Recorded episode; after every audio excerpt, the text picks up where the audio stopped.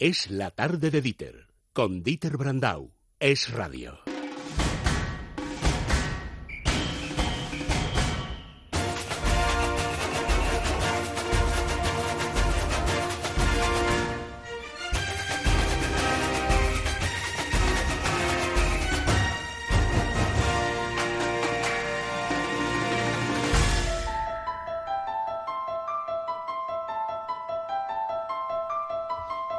Don Andrés Alcalá, buenas tardes. Qué el miedo, ¿no? exorcista, yo ya es algo como... Pero bueno, no sé Isaac, qué te quiere decir. de. No sé qué te quiere decir Isaac Vizcaíno con esto, No pero sé, no sé. eh, lo hace con cariño. eh, sí, espero. En fin, es el fin de semana Ay, del estreno. ay. Sí. Frozen, Frozen Frozen, Arconada. Frozen 2, Frozen 2. Bueno, decir que yo que he bajado ya un puesto en la taquilla en favor de la película española Si yo fuera rico, eh, que como todo lo que promociona Mediaset eh, y lo promociona lo bestia, pues hace que la gente vaya a verla. Es que no hay más secreto. Ahí está, número uno. Bueno, pues dicho, dicho esto, vamos con Frozen 2. Había muchísimas ganas de Frozen 2 por parte de millones y millones de niñas, fundamentalmente porque es una película de niñas eh, que de todas las edades que querían volver a ver las aventuras de Frozen. Ya era complicado inventarse una historia porque con la primera eh, fue casi una improvisación continua, eh, porque primero adaptaban realmente cómo era la reina de las nieves, que es un personaje bastante maligno, eh, había que suavizarlo, después eh, lo de la hermana, después no sé, bueno, total, que al final le salió el churro. Oye, y oye, oye, no, no, le salió el churro un churro muy beneficioso, pero le salió un si churro hija- Churro porque no Estoy a ver había si, si- si mi hija me deja llevarla a ver Frozen. porque no había eh, no había un eh, bueno un guion preestablecido. Eh, después del éxito hicieron más de un corto y en el último corto, eh, aunque todo el mundo le pedía esa segunda parte, se dieron cuenta de que podían continuar una historia. Y entonces esto es lo que cuenta. Hay que avisar que esta es más musical que la anterior, es decir, de que cantan 12 canciones, eh, muchas veces cuando el diálogo no llega o para expresar una serie de emociones, en, en este Frozen 2 cantan. Y cantan mucho. Pero, Andrés, es de las que, por ejemplo, el Frozen 1, eh, las canciones eran en español y fueron un éxito. En otras películas de dibujos animados, me estoy pensando en eh, esta que era también de Trolls. eh, Sí. la, la diferencia entre las canciones en Bueno, inglés y las que- canciones eran en español Bueno, mira, era un mundo. Mira, yo le voy a decir a Isaac para que tú veas la diferencia. En inglés es una maravilla. Lo de voces. Frozen 2. Exacto. Nosotros la vamos a ver en castellano. Sí. en un ¿Pierde español. mucho? Eh, yo creo, en las canciones yo creo que te pongo un ejemplo mientras que estamos hablando, y es que busques la, eh, la canción que canta David Bisbal al final y la canción del intérprete original, eh, la, la banda sonora original en inglés, en esa última canción que va sobre rótulos. Yo nunca me quedo en rótulos y me quedé porque hacía tiempo que no descubría una voz como esta inglesa, que es, ese chico es una bestia, va a estar nominada porque es la canción estrella, aunque esté en rótulos, es la canción estrella. Y aquí lo ha hecho Bisbal. Con todos mis respetos a Bisbal, no le llega ni a la altura del zapato. O sea, lo que pasa que es Bisbal, ha hecho promoción y... Y aquí tiene mucho tirón, oye. Y aquí en Latinoamérica tiene mucho tirón. Bueno, Sí, pero yo reconozco que Frozen, la original, quedaban bastante bien las canciones. No, no, en si no quedan mal, no quedan que- mal en quedaba español. muy bien. En otras no hay lo, no es lo mismo. Pero en inglés no, eh, supera todo. De hecho, se va a editar la banda sonora en los dos idiomas. Bueno, eh, a lo que voy. Eh, Frozen, mm, eh, bueno, las dos hermanas se siguen llevando de maravilla, reinan eh, plácidamente, pero eh, Elsa, ya sabéis, la, la del pelo rubio, pues eh, em, le, le suena como unas voces que le invitan a ir a algo, pero ella no sabe qué es. Recuerda la historia, las dos hermanas, de cuando eran niñas que su padre les contaba que cerca de donde de la ciudad había un bosque eh, que se cerró, un bosque encantado que no podían pasar ni, ni, ni los que vivían dentro ni los que vivían fuera. Eh, era ese bosque pertenecía a una tribu que eh, cuenta una historia que aparentemente se reveló y cuando pasó esto pues eh, todo sucedió de una forma muy mágica, se cerró ese bosque, se creó una penumbra y, es impenetrable. Bueno, eh, Elsa recibe la llamada del bosque eh, continuamente y los trolls de piedra le avisan que eh, algo está pasando y que la ciudad corre peligro y que tendrá que solucionarlo. Se va a adentrar, pero no va sola, aunque ella quiere ir sola, va a ir su hermana, va a ir el reno, va a ir el novio, en fin. El van- muñeco de nieve sigue. Eh, claro, Olaf. claro. Hombre. Olaf va. Van los de siempre. Y entonces a partir de ahí se inicia una serie de aventuras que ya no voy a contar, en la que la prota eh, tal. Ya sabéis que esta peli tiene, eh, tiene un problema cuando se va a los parques eh, y es que no tiene príncipe. Eh, entonces cuando se organizan cosas es que no tiene príncipe. O sea, es una reina, es una princesa, porque así nace ese personaje, pero es soltera.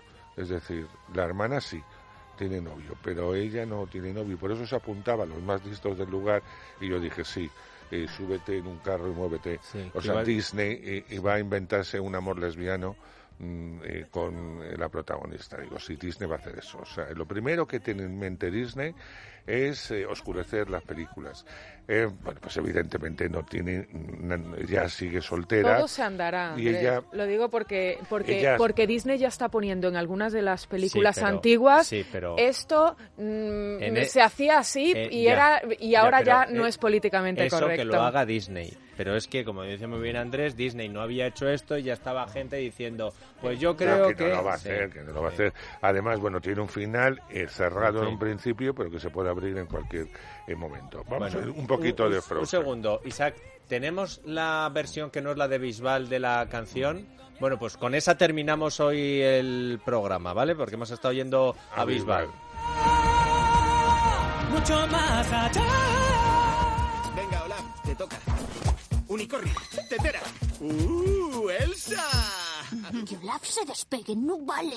No importa, esto va a estar chupado. ¿Qué nota le pones a Frozen 2? Yo un 6. ¿Solo? Eso es lo que te iba a decir. Solo Uh, un 6. Solo un 6. Me gustan mucho las canciones, pero me da un poco igual. Por lo que No, se ha hecho esperar. Sí, no, y Pero además da igual, eh, ¿eh? nos la cebó bien porque Hombre. dijo, ya he visto Frozen, El estreno de la semana, Da ya igual, veréis cuando todo. llegue. Vamos Imagínate a la fiebre estas navidades. Vamos Bueno. a ir a van verla, a ir a sí, verla señor. todos. Sí, claro. que- y todas, no, fundamentalmente todas. Los todos van acompañando. No, no, no, no, no todas. todos. Bueno, Frozen todas. 2, un 6. ¿Alguna Vale. cosa más? Me gusta mucho Adiós, una película que interpreta Mario Casas, Natalia de Molina y Ruth Díaz, y es una historia muy potente. Paco Cabezas, sabéis que es un director español que trabaja fundamentalmente en Estados Unidos, que es responsable de muchos episodios de series muy famosas, como Penny Tarford, por poner un ejemplo, eh, que es un rey de- del thriller.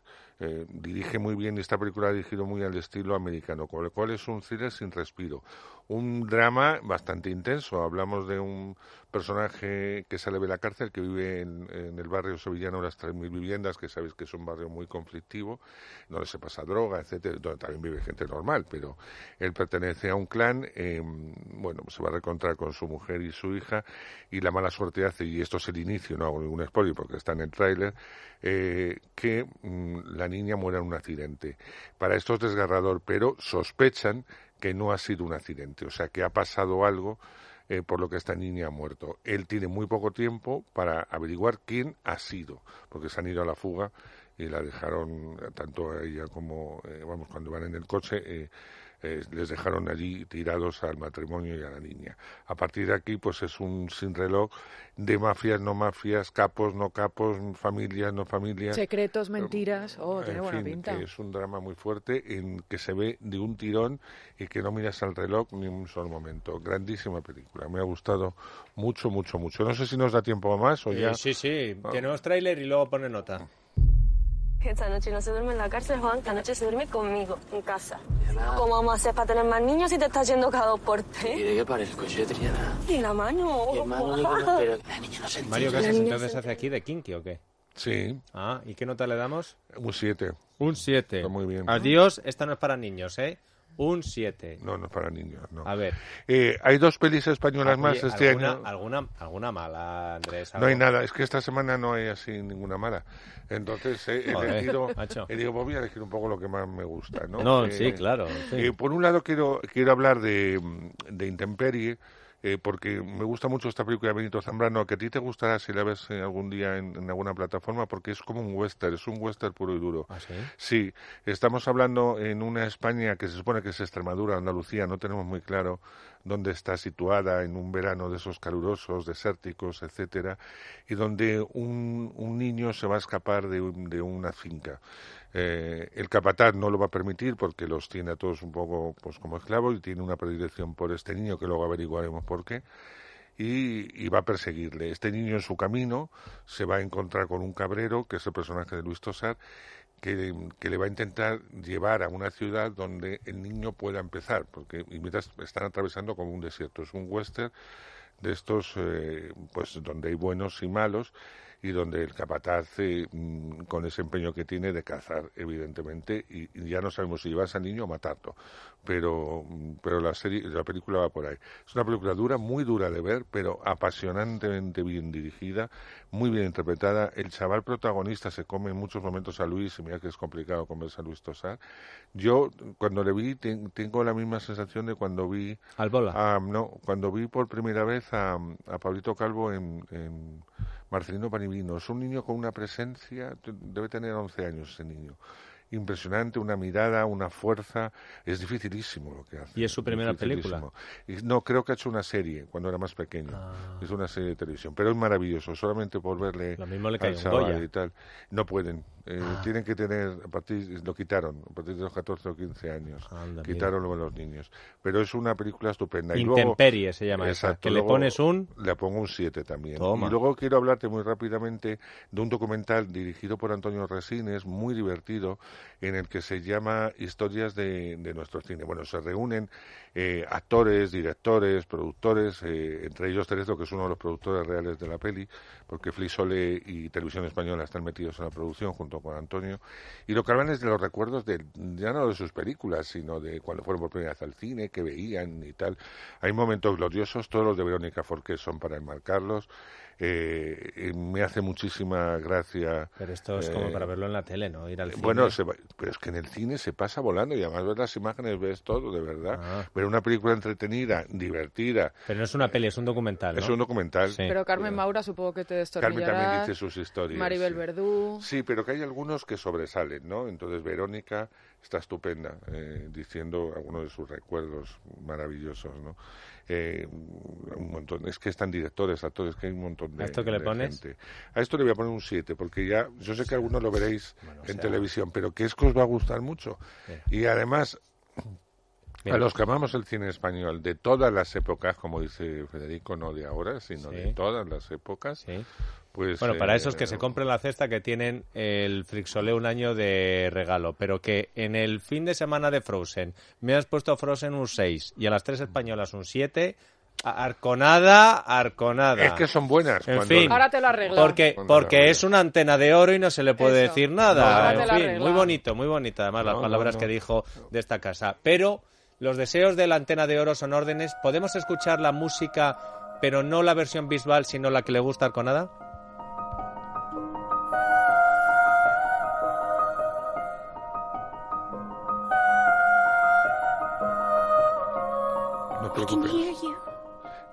Porque esta es ella. No, es él, es un, es un hombre. Ah, que No salen son dos. los dos. Que no, que no. que ya te lo digo yo. es la canción final. Y, y solamente canta él, como le pasa a Bisbal. Solamente canta él. Bueno, no pasa nada. Ya, ya lo buscaremos con calma o ya lo traeré yo. Esta es una de las canciones de la peli, pero no es eh, el final. Y que aún así te han gustado más en English, Speak English, Sí, que sí, en Spanish, sí. ¿no? No, en español suenan bien, pero eh, mm, es que yo creo que ahora que los padres llevéis a, los chavales al- a, los colegios bilingües para que aprendan inglés, no entiendo dónde está eh, la, eh, eh, ese, ese prohibido de llevar al cine a los niños eh, que están aprendiendo inglés, que muchos de ellos saben inglés, y que es una forma, yo creo que a partir de los 9 o 10 años, que pueden leer un subtítulo si no entienden algo, de hacerles al oído con algo que les gusta, como puede ser evidentemente Frozen, ¿no? Bueno. Pero este sí. A ver, And of course, it's always fine. I probably could catch up with you tomorrow. But is this what it feels like to be a nosotros nos gustan las despedidas de Arconada en español, porque Ay. ¿cómo ponerle subtítulos en la radio? No podríamos. Mira. Yo te- si quieres te lo subtitulo, Arconada, Mira. pero no puedo. Esta semana eh, he estado viendo Midway Eh, ya sabéis que Roland Emmerich, este señor que se empeña en que nos muramos de frío, eh, que hay terremotos que destruyen el planeta y tal, pues ha querido acercar a una batalla como la de Midway, eh, en la que los americanos eh, pudieron con los japoneses, a pesar de que estuvieron en un tris de que la guerra eh, diese un cambio, ¿no? Y yo veía todas las estrategias, todo el cómo empieza, porque empieza con una conversación con un militar y un japonés y cómo luego viene Pearl Harbor luego viene y yo y, iba viendo todo el entramado, aparte de las batallitas, claro, todo el entramado y digo, pues no está tan lejos de lo que pasa cada día en este país, que es una guerra continua. ¿Y dónde os lo cuentan? ¿Dónde os cuentan esta guerra? Pues en el único sitio donde te dicen la verdad, que es el radio. ¿Y dónde concretamente? A pesar de que Federico, como me oye esto, te va- me voy a enterar. ¿Dónde concretamente? En Es la tarde de Dite, de 4 a 7, todos los días, el lunes, aquí, os esperamos.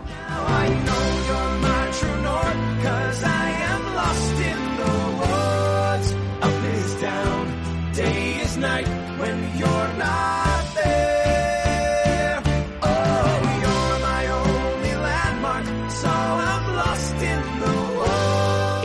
tarde de Dieter, con Dieter Brandau.